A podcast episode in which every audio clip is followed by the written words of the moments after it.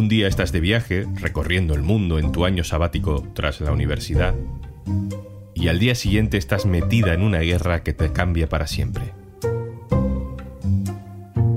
Hoy en un tema al día, de mochilera a la guerra. Un tema al día con Juan Luis Sánchez. El podcast de eldiario.es. Una cosa antes de empezar. Este podcast cuenta con el apoyo de Podimo. Gracias a los suscriptores de Podimo puedes disfrutar de este programa de manera gratuita.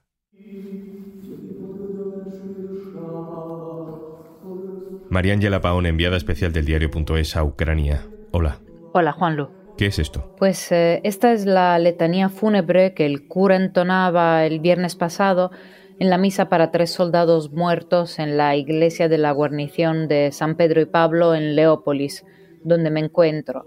Es la iglesia castrense, donde en los últimos días se han celebrado los funerales de los caídos de esta nueva vieja guerra. Desde aquí las cifras de muertos que van llegando no parecen muy fiables. ¿Tú que estás allí tienes esa sensación también? Sí, porque son cifras que son otro frente en este conflicto. El gobierno ucraniano habla de 13.500 soldados rusos muertos, pero Rusia solo reconoce menos de 500. Solo el viernes, por otra parte, el presidente ucraniano Zelensky habló por primera vez de 1.300 bajas en el ejército nacional. Las cifras exactas probablemente no las conoceremos nunca. Probablemente no, pero sí estamos conociendo los nombres y las historias detrás de estos números, de estos muertos, de esta guerra que en el cementerio de Leópolis están siendo enterrados al lado de los caídos en el Donbass donde la guerra empezó hace ocho años. En el entierro del viernes, el más joven de los soldados fallecidos tenía 26 años y se llamaba Taras.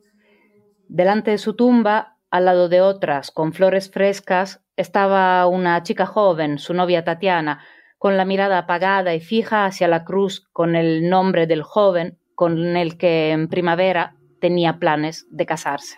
Los planes se rompen, la vida se rompe y ni siquiera hace falta que sea por culpa de la muerte. La guerra tiene muchas formas de desbaratar a toda una generación.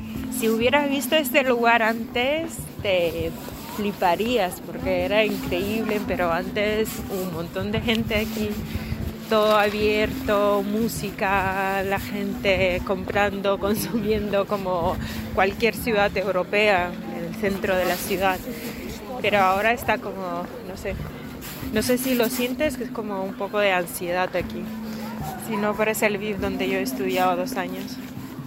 Ana tiene 25 años, estudió periodismo y hasta hace poco más de 15 días estaba de mochilera por América Latina. De un día para otro, la guerra irrumpió en su vida. Decidió volver a su país, a Ucrania. María Ángela, ¿quién es Ana? ¿Cómo la conociste? Pues conocí a Ana porque buscaba un traductor, una traductora y fixer para estos días. Se habla siempre demasiado poco de la importancia de quien en estos escenarios ayudan sobre el terreno a los reporteros que llegamos desde fuera. Es una labor invisible, pero fundamental. Sin su ayuda, a menudo en algunas situaciones estaríamos literalmente vendidos. Inevitablemente, a veces se establece un vínculo, primero de todo, de confianza. Y con Ana yo tuve especial suerte porque además hablaba español, ya que hizo un grado en filología hispánica y estuvo también un tiempo en Cádiz. Y compartir un idioma que para ambas no es la lengua materna, pero es una lengua que ambas amamos, nos facilitó bastante las cosas. Y nada más conocerla pensé que también su historia merecía ser conocida porque representa, de alguna manera, el estado de ánimo de los jóvenes de este país. Mientras recorríamos la ciudad en los tiempos de espera o en los desplazamientos, le he pedido que nos la contara ella misma. Todo perdió el sentido, no sé, todo lo que planteabas. Ahora está como viviendo cada día, de un día a otro, solamente contando, ah bien, hoy es el 11 día de la guerra. Y esperando que se termine, pero no podemos controlar eso, sí solamente podemos resistir. Cuando empezó la ofensiva rusa, Ana se encontraba literalmente al otro lado del mundo. Estaba en la Patagonia. Y en sus planes pues aún le quedaba un mes entero del viaje sabático que se había concedido. Lo cuenta mientras con Mariángela cruza en tranvía la ciudad de Leópolis. Estaba de viaje como mochilera durante cinco meses y estaba en Argentina cuando empezó todo esto y tenía un mes más, pero decidí volver lo más pronto posible. Entonces cambié mi ruta y empecé desde el punto más sureño de Patagonia hasta Buenos Aires, de Buenos Aires a Santiago, de Santiago a Madrid y de Madrid a Cracovia y de Cracovia ya cruzando la frontera terrestre con Ucrania. Entonces me llevó como cinco días, sí, todo el viaje. Y nada más aterrizar en Madrid, ya estábamos en el quinto día de la ofensiva rusa. Ana se dio cuenta del vuelco que acababa de dar su vida. Cuando aterrizamos a Madrid, todo el mundo abrió los teléfonos, las redes sociales y todas las notificaciones y yo tenía así cerca una chica que abrió su Instagram y ahí tenía la vida normal, todas las fotografías de sus amigas y otro como de la vida normal. Y me chocó mucho porque yo cuando abro ahora mi Instagram es, es un desastre y, es muy raro porque son redes sociales, es como el mundo sin límites, pero al mismo tiempo como vivimos en dos mundos diferentes. Y sí, yo vivo en el mundo donde hay guerra. María Ángela, entiendo que una persona que llega del extranjero de pronto a su país en guerra no tendrá como máxima prioridad ponerse a traducir para periodistas, ¿no? ¿Por qué lo hace? Pues lo hace porque una amiga suya le dijo que había muchos periodistas extranjeros que estaban buscando un traductor o un fixer, pero ella no quería empezar ya, quería tener el tiempo de aterrizar un poco. Pero cuando supo que tenía que traducir al español, aceptó porque le pareció que el cambio sería menos drástico, que su aterrizaje al país sería menos drástico. Luego, en realidad, en estos días su vida ha cambiado de forma drástica, sí o sí, porque cuando ella llegó, su novio aún estaba aquí y hoy, tan solo unos días después, pues ya se encuentra en la región de Odessa, donde ha ido para alistarse en el ejército. ¿Intentó convencerle para que se quedara? Lo intentó, pero lo dejó porque se dio cuenta que no tenía sentido. No tenía ningún sentido, porque como cualquier hombre ahora en Ucrania tiene este sentimiento de responsabilidad, que es lo que tiene que hacer ahora su deuda a su patria, y entonces no, no tenía ningún sentido tratar de convencerle que no lo haga. Lo único que puedo hacer es esperar. Lo más interesante que hay un montón de gente así como él, entonces todo está lleno. Todo el mundo está haciendo algo. Alguien está contribuyendo con su trabajo como periodista, alguien está haciendo los voluntariados, alguien está organizando la ayuda humanitaria, encontrando eh, al extranjero el equipamiento para los militares. Todo el mundo hace algo.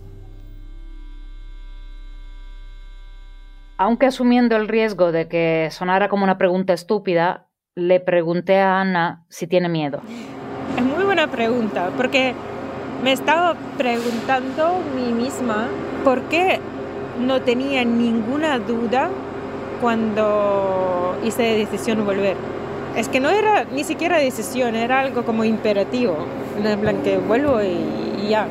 No tengo ni miedo ni nada. Tenía mucho miedo no estar con mi familia y no estar con mi gente cercana, con mis amigos y todo. No sé, cuando todo empezó era súper rápido y, tuve mucho miedo que no tendría bastante tiempo para llegar y verlos y no sé, ver mi novio y, ahora cuando estoy aquí, la verdad que no tengo ningún miedo. En mi cabeza estoy imaginando los escenarios que va a pasar cuando, por ejemplo, los bombardeos empiezan aquí. ¿Cómo voy a reaccionar? Y cada vez como lo hago muchas veces y es como me preparo así, porque es, es muy probable que pase, así que voy a estar lista y ya. La familia de Ana vive en la región de Odessa, la misma región a la que ha ido a alistarse en el ejército su novio. Y la familia de Ana no quiere irse de Ucrania. Y Ana tampoco, a pesar de que sus padres se lo piden. Esto es lo que comentaba el lunes tras el ataque a la base militar de Yavoriv. No quieren irse del país. No hay ningún sentido en esto. Y mi madre dice que va a estar con mi padre hasta el final. Sea lo que sea. Pero te ha pedido que tú te vayas con tu hermana. Sí, ella me, ella me pidió que yo me vaya con mi hermana que tiene 13 años, pero yo digo que no. Puedo llevar mi hermana, pero yo vuelo porque no, no puedo estar. Lo siento mal, lo siento incorrecto estar ahí y no hacer nada porque no, no tengo hijos. Sí, tengo novio, tengo amigos, pero por otro lado, tengo energía, soy joven, entonces puedo contribuir y estoy convencida que puedo ser útil. Y nunca perdonaría a mí misma si no lo hiciera ahora. Por eso, por eso quedo. Y no, no me voy.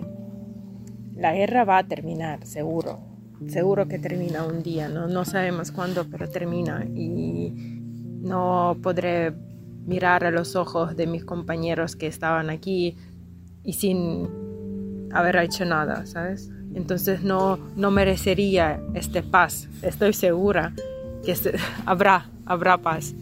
Pero yo también tengo que hacer algo para este paz. Y es como la libertad. Tienes que luchar por la libertad. No es algo que se te da. entonces si quiero ser libre, entonces ahora nuestro tiempo para luchar para esta libertad.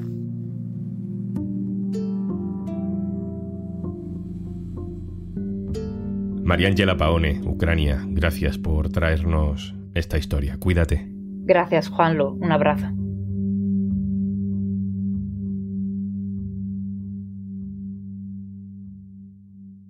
Y antes de marcharnos... Hola, sabemos que te gustan los podcasts, por eso estás aquí, escuchando un tema al día. Lo que también sabemos es que encontrar qué escuchar después de este podcast puede ser una tarea ardua. En Podimo te lo ponemos fácil. En nuestra app encontrarás los mejores podcasts exclusivos en español, una sección con el mejor contenido infantil y miles de audiolibros para entretenerte cuando y donde quieras. Entra en podimo.es barra al día y consigues 60 días de prueba gratuita para escuchar 3.000 podcasts y miles de audiolibros exclusivos en Podimo. Esto es Un Tema al Día, el podcast del diario.es, con la producción de Carmen Ibáñez y Zascun Pérez y el montaje de Pedro Godoy. Yo soy Juan Luis Sánchez. Mañana, otro tema.